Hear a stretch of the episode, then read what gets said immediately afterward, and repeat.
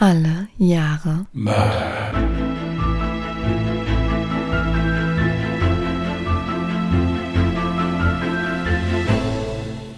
Herzlich willkommen zu Alle Jahre Mörder, der True Crime Podcast mit Christian, hallo.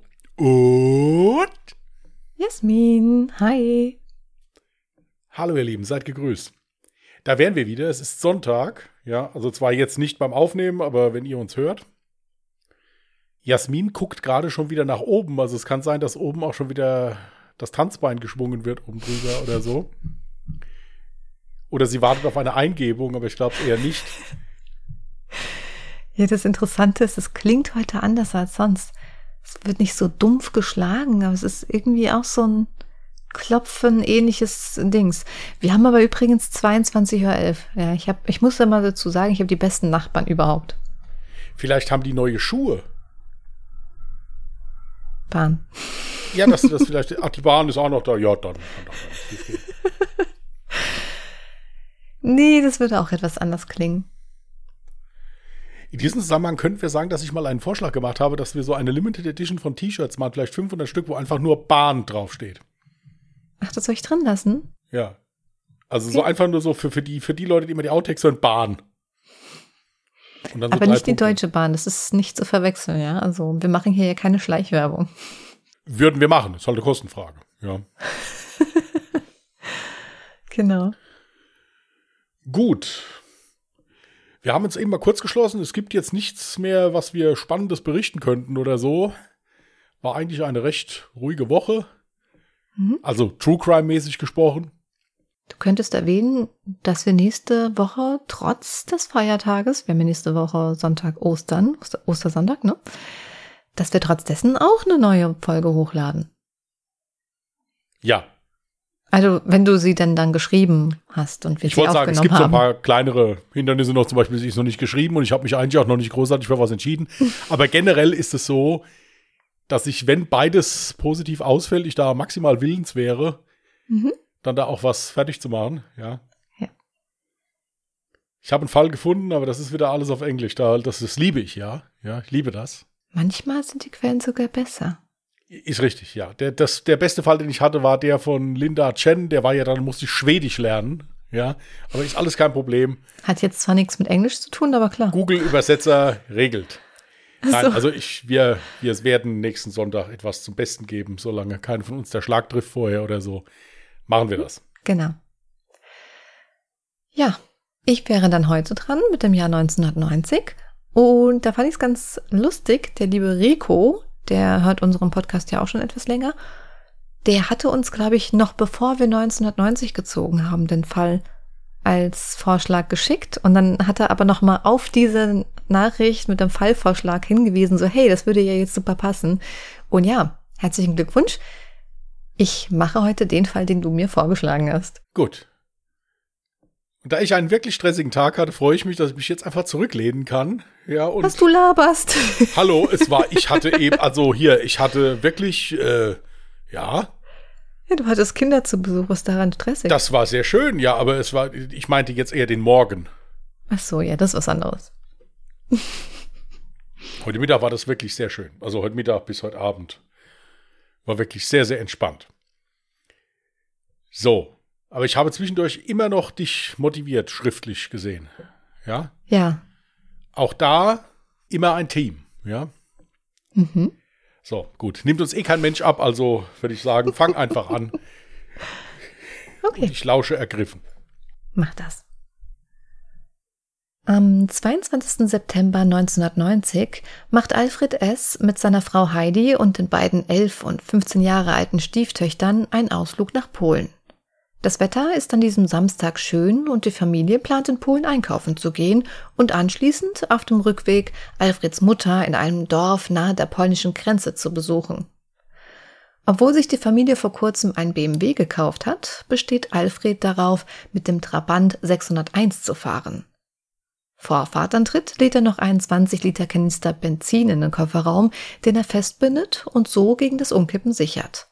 Tankstellen gibt es zu diesem Zeitpunkt noch nicht allzu viele, darum sorgt Alfred gerne vor. Außerdem platziert er einen Eimer mit Pinsel und Verdünnungsmittel in den Fußraum der Rückbank.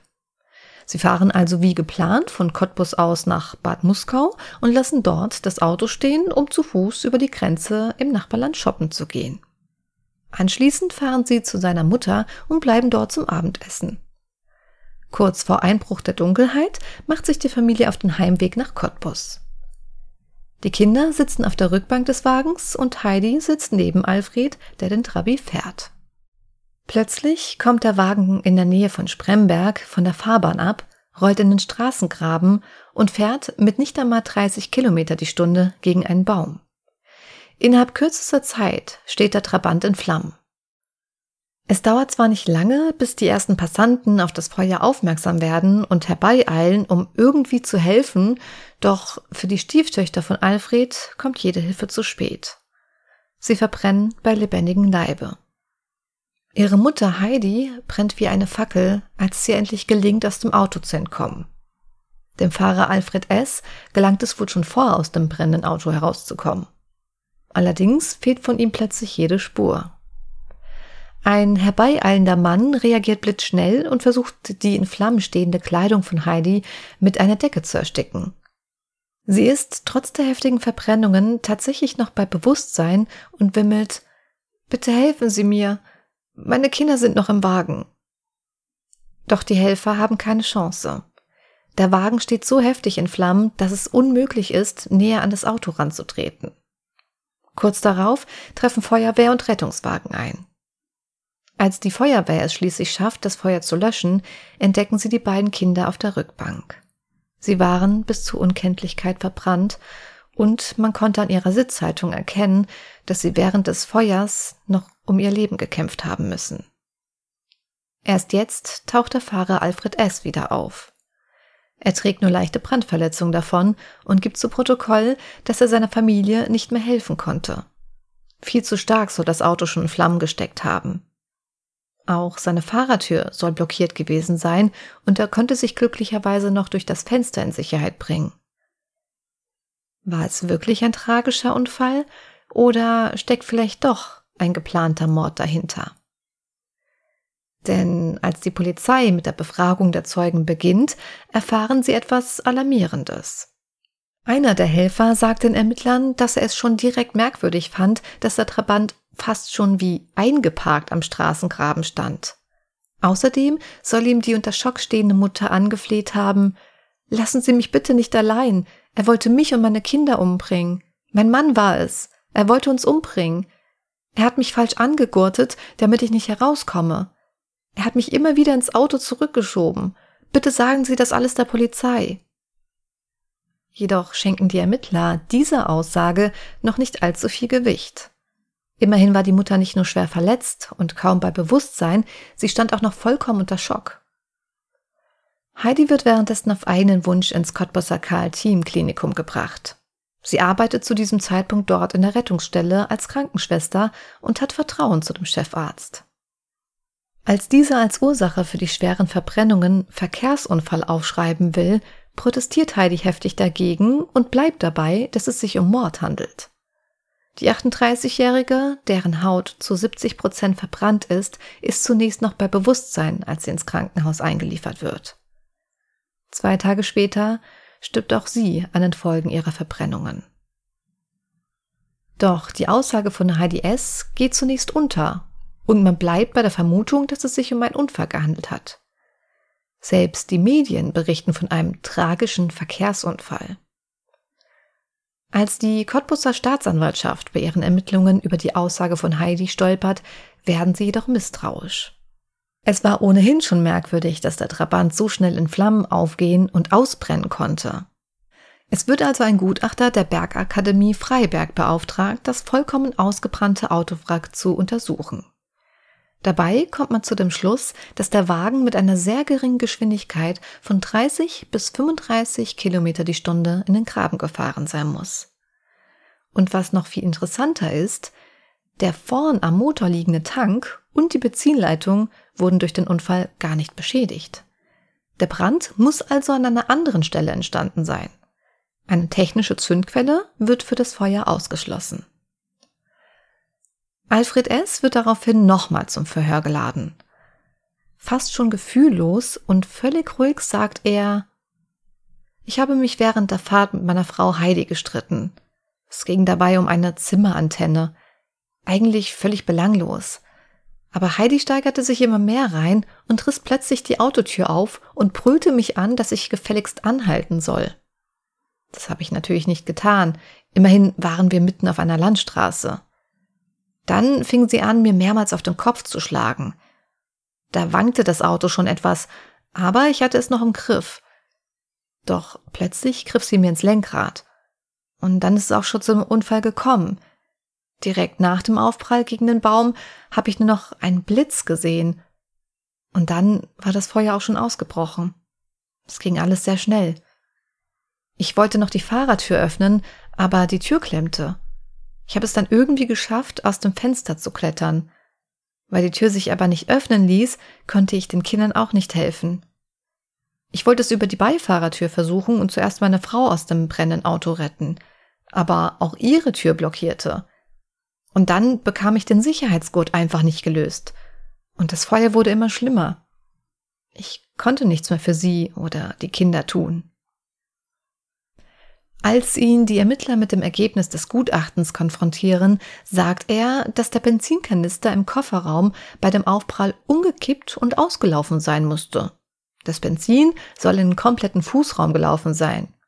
Durch einen Funken aus dem Motorraum muss es dann wahrscheinlich zu einer Entzündung gekommen sein. Die Ermittler bleiben jedoch weiterhin misstrauisch. Es ist ohnehin schon sehr merkwürdig, wie teilnahmslos er von dem Unfall berichtet. Allerdings ist noch etwas sehr ungewöhnlich. Alfred S. kann den ganzen Unfall absolut detailliert wiedergeben. Für gewöhnlich steht man in solch einem Moment so heftig unter Schock, dass alles im Bruchteil einer Sekunde passiert und man sich kaum noch an etwas erinnern kann.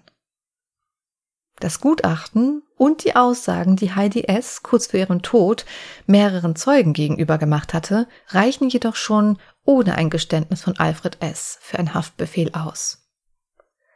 Fast vier Monate nach dem Unfall, also am 10. Januar 1991, wird Alfred S. verhaftet.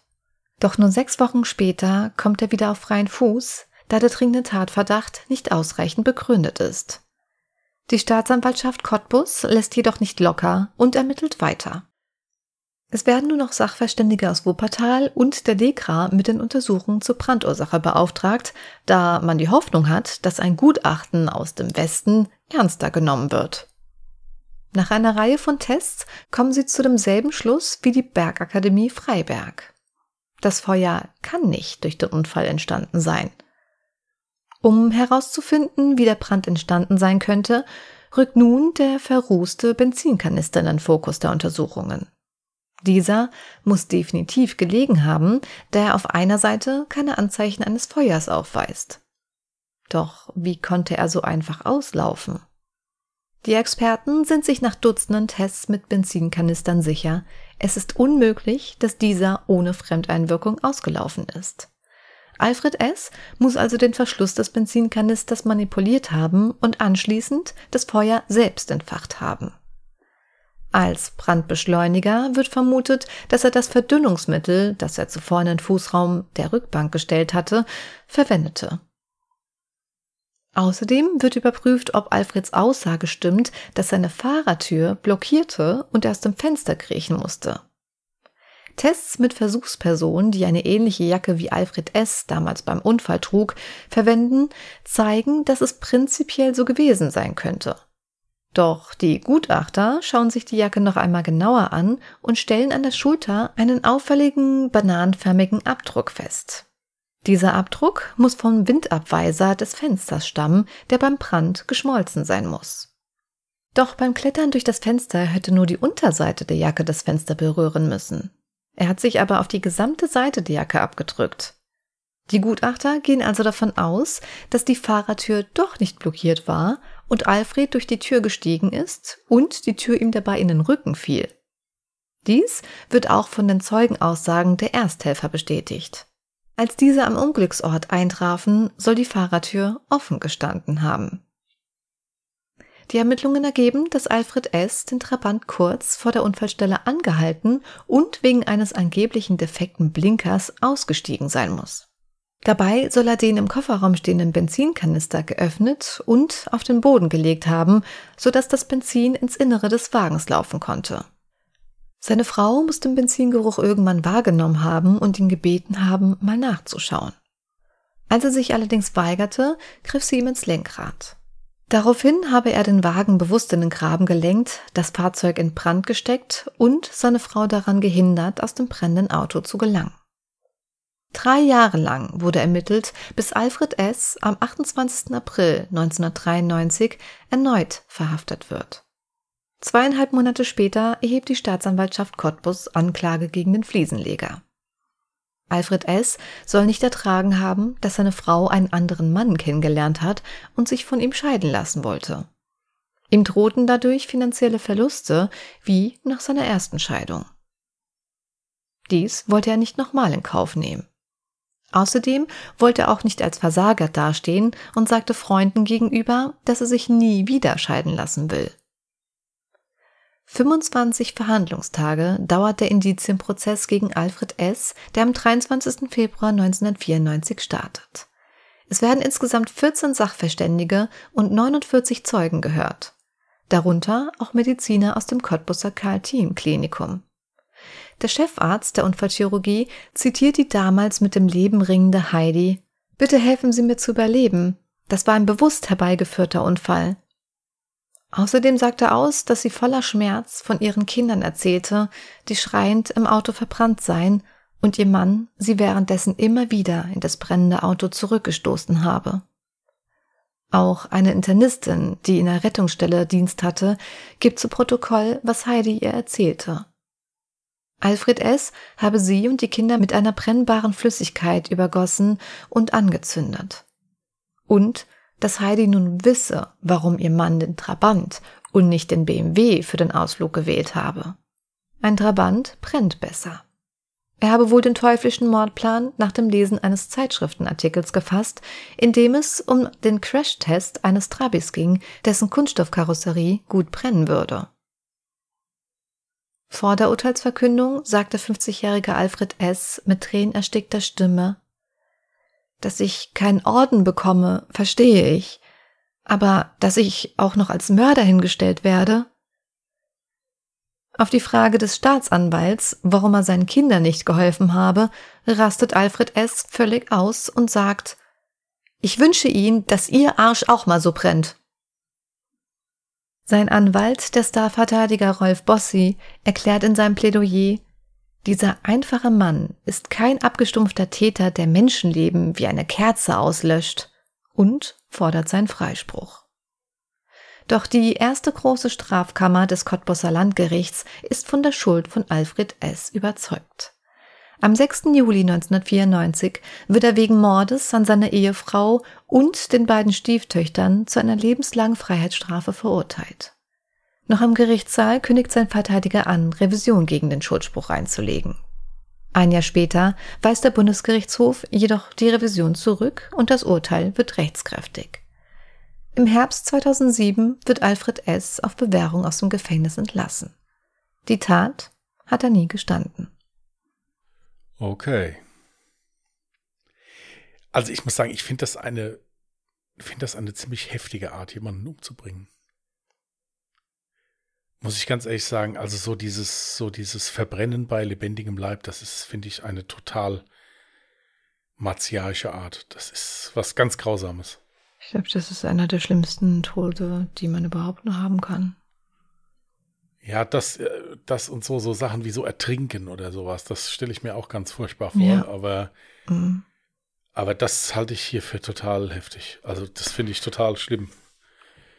Also was ich halt in dem Fall nicht verstehen konnte, ist, wenn er seine Familie umbringen wollte oder nur seine Frau, ist es ja schon krank genug. Aber warum auf diese schreckliche Art und Weise?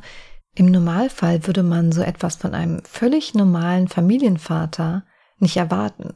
Und es war ja auch nicht so, dass die zwei, also dass die jetzt eine richtig schlimme Ehe hatten. Es war einfach nur, okay, ja, es gab Ehestreit und die Frau hat sich wohl halt neu verguckt Und er wollte ja wirklich einfach nur eben nicht wieder eine Scheidung durchmachen, nicht wieder finanzielle Einbußen haben und sich so mehr oder weniger die Scham geben. Aber es war ja kein Hass in der Ehe. Ich meine, die sind ja kurz vorher noch einen Ausflug nach Polen machen gegangen und haben dann eben die Schwiegermutter noch besucht. Also das ging nicht in meinen Kopf rein, warum er genau diesen Tod gewählt hat oder diese Art des Mordes, zumal es ja auch für ihn selber gar nicht mal so ungefährlich war. Ja, und es muss ja auch noch in irgendeiner Art und Weise geplant gewesen sein, weil er ja dafür dann auch einige Sachen noch tun musste, also den Benzinkanister umkippen musste und mhm. Das, das alles halt auch noch arrangieren musste. Gut, dass da vielleicht auf Reisen in so einem trabigen Benzinkanister mitgenommen wurde, das mag vielleicht üblich gewesen sein. Das war Damals war das anscheinend so, ja. Das würde ich jetzt noch nicht mal als so abwegig betrachten, aber ich finde es halt, ja, es es kann ja sein, dass es da im Auto vielleicht dann noch mal zu einem Disput kam, wo es um die Scheidung halt ging. So nach dem Motto, mhm. ich meine, man, man, war ja nicht dabei, ja, dass es dann vielleicht so der finale Auslöser war. Mhm. Und dann noch, aber das dann noch versuchen zu lassen, wie ein Unfall auszusehen und er selbst ja dann auch noch sagt, ja, ich wollte denen ja allen noch helfen. Und hin und her, das ist schon krass. Also, wie gesagt, ich finde, das ist eine, das ist eine ziemlich krasse Sache, finde ich, so wie das da abgelaufen ist. Und vor allen Dingen halt dieses Verbrennen bei lebendigem Leib. Das ist ja total schlimm. Achso, und also ich habe es ja jetzt, ich weiß nicht, ob das so richtig rübergekommen ist, wie das Ganze abgelaufen sein muss. Ich hatte ja auch gesagt, die Frau hatte ausgesagt, der Gurt war zum Beispiel auch falsch angebracht. Also das soll heißen, sie konnte sich gar nicht so schnell befreien, weil sie nicht gecheckt hat, dass ihr Gurt quasi an einem Fahrergurt festgemacht war. Das heißt, sie konnte sich dann halt deswegen nicht so schnell befreien. Und als sie es dann irgendwann geschafft hat, beziehungsweise glaube ich sogar einmal gelesen zu haben, dass der Gurt nur deswegen abgegangen ist, weil er halt durch den Brand völlig zerstört wurde. Und ähm, dann hat sie ja versucht auszusteigen und er muss noch versucht haben, währenddessen die ganze Zeit mit den Füßen die Tür zuzuhalten. Das finde ich zum Beispiel am allerkrassesten. Ja, weil man hat nämlich an seinen Fußsohlen scheinbar noch, ähm, also Schuhsohlen hat man noch verbrannte Haarreste halt von ihr gefunden. Und das, daraus lässt sich schließen, dass er halt eben genauso versucht hat, die Tür die ganze Zeit zuzuhalten. Und das, das ist für mich so ein Szenario, Oh Gott, das, das, also ist ganz, also ich, also ich, ich kann mir gar nicht vorstellen, wie man bei sowas zugucken kann. Nein, man muss halt dazu sagen, ich meine, wenn er den, den Benzinkanister jetzt im Kofferraum ausgeschüttet hat, ja, und das ist dann in den Innenraum gelaufen. Mhm. Es ist halt so gewesen, dass wenn der hinten das Feuer gelegt hat in irgendeiner Form, also sprich da jetzt was ein Streichholz reingeschmissen hat oder ein Feuerzeug oder irgendwie sowas, die Kind, die, die Personen, die auf dem Rücksitz gesessen haben, die haben sofort lichterloh in Flammen gestanden. Also die waren innerhalb von Sekunden tot. Ja, das muss ja. man wirklich so sagen. Zumal hat er ja noch sogar das Verdünnungsmittel dann über alle geschüttet. Ja. Das, oh Aber das mit der Frage, ich finde es halt so krass, dass du dann da einen Menschen im Prinzip äh, mit Gewalt dann noch daran hinderst, dass dann das Auto zu verlassen und dann dabei ja im Prinzip dann auch zuguckst, wie der da drin verbrennt. Richtig, aber nicht nur seine Frau, ich meine ja auch noch die Kinder, die ja auch mit dem Ehestreit zum Beispiel gar nichts zu tun hatten. Ich kann mir das beim besten Willen nicht vorstellen.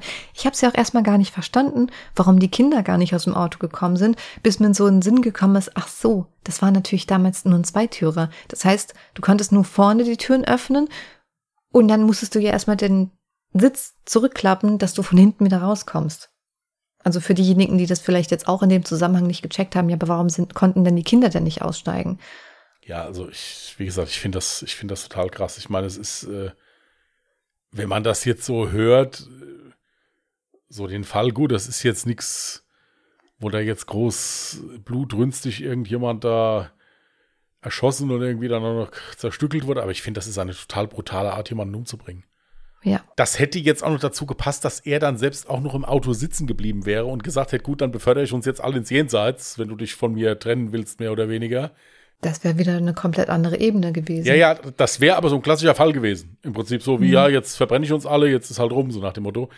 Aber dass er dann da halt auch noch, da dann noch diese Räuberpistole, ja, die Türen waren blockiert und ich musste durchs Fenster klettern und äh, und war dann auch danach verschwunden. Gut, das kann nach so einem Schock passieren. Dass also zu dem Verschwinden kann ich noch mal was sagen.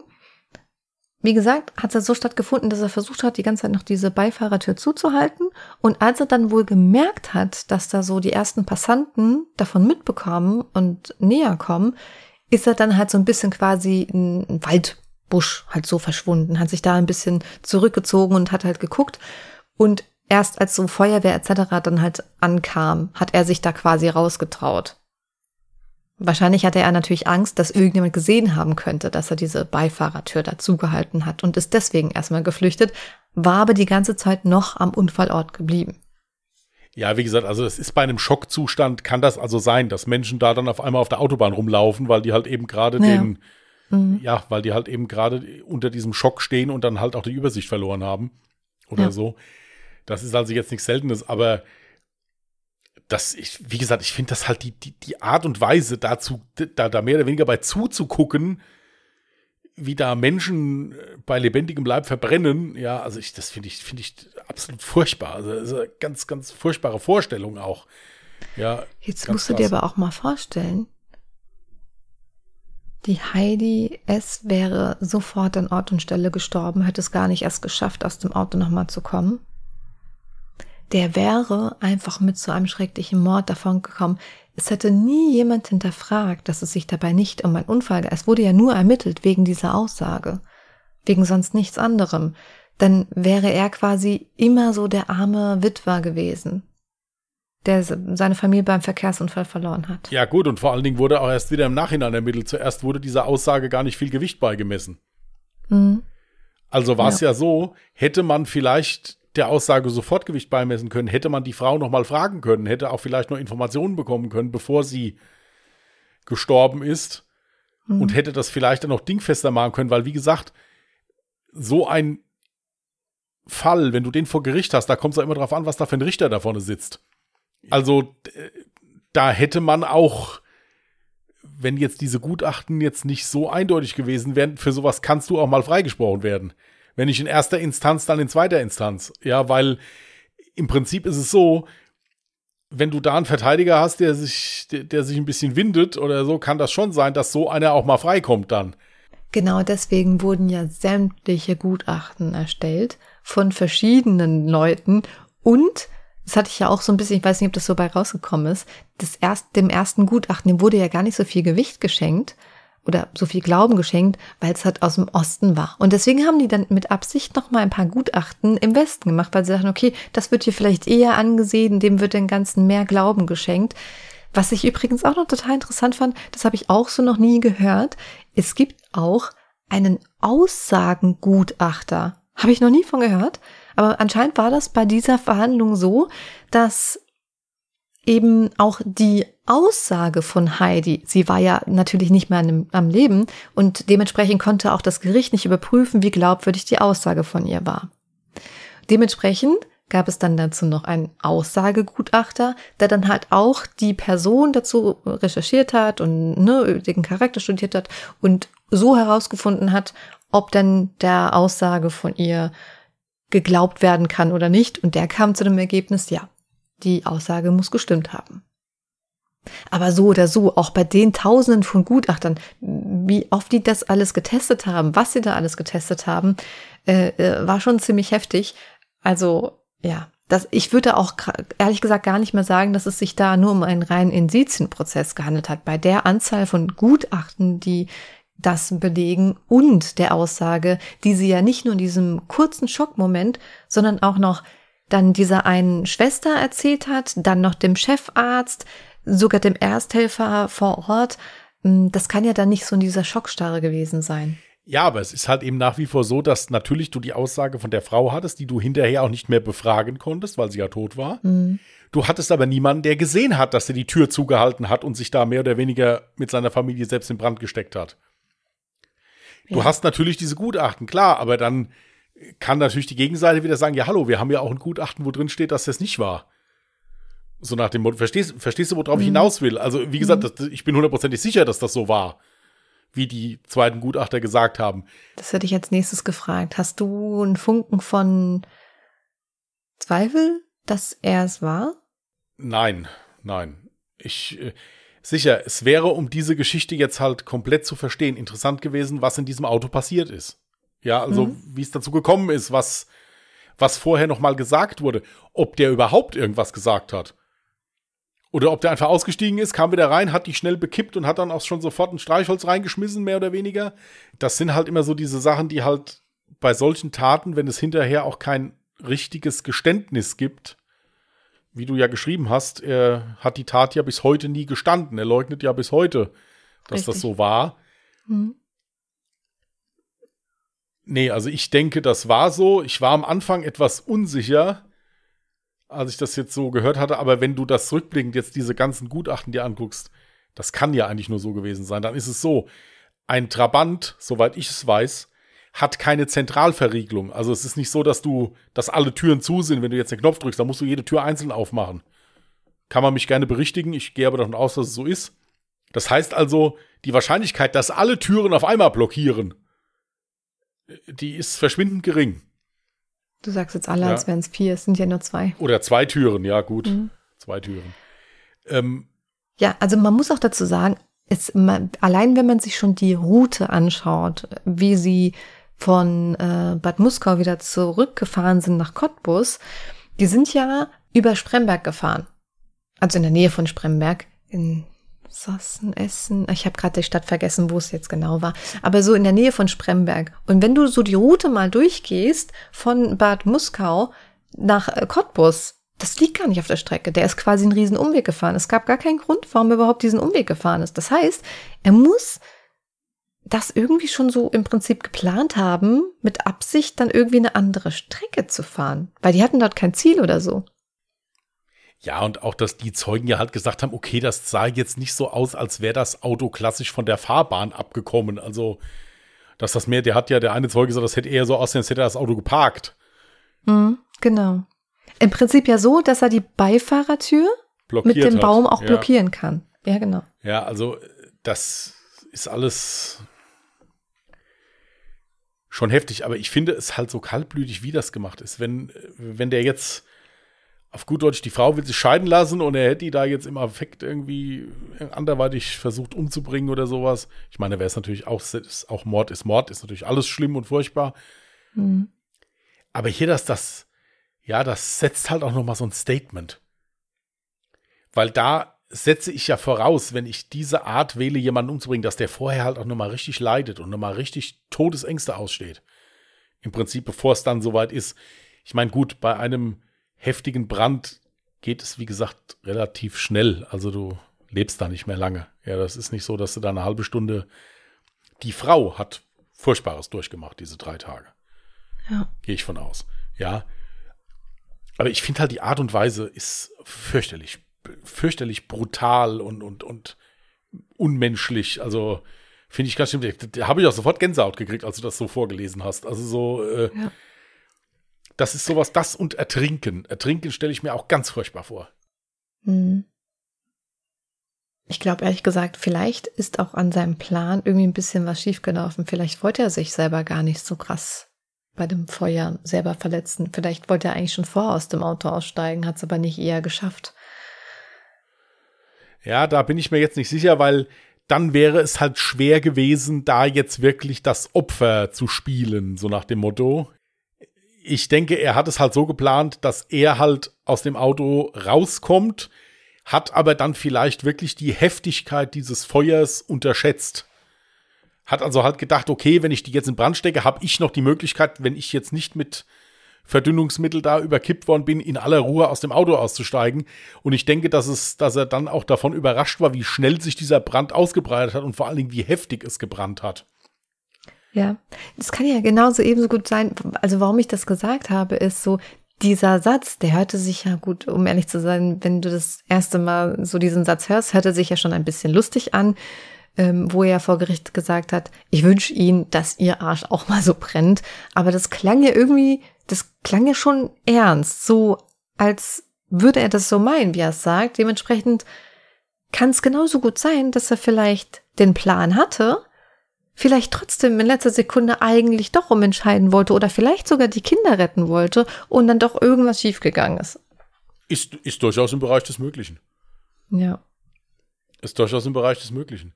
ich denke wirklich, dass der von der Heftigkeit dieses Feuers überrascht wurde. Der dachte vielleicht nicht, dass mhm. das wirklich so heftig sofort lichterloh in Flammen steht, was bei einem Benzinbrand der Fall ist. Also da ist sofort alles lichterloh in Flammen, da hast du keine Chance. Und vor allen Dingen, es brennt ja dann auch nicht nur da, wo du Benzin hast. Allein die Hitze, die dabei entsteht, ist ja auch schon, mhm. schon unglaublich.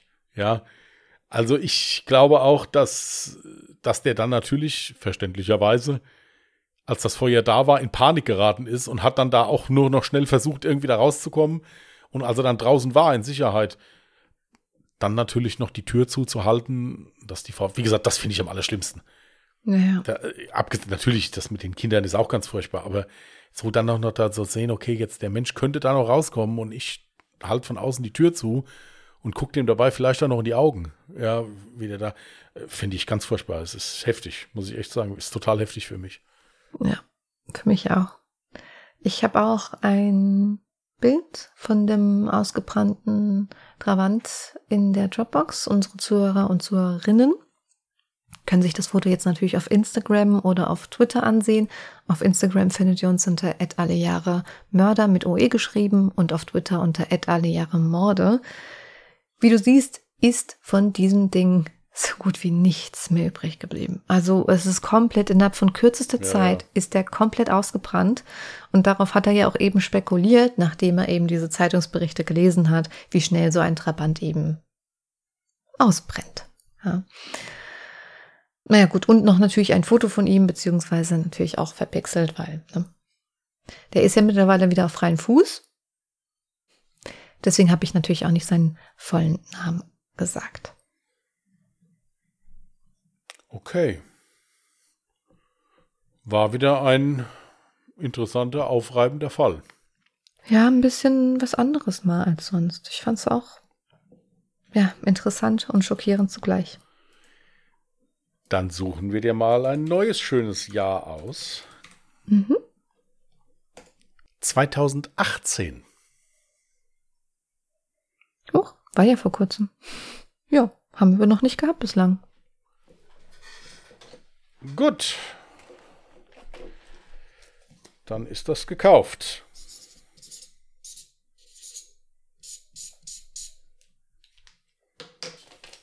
Super. Alles klar.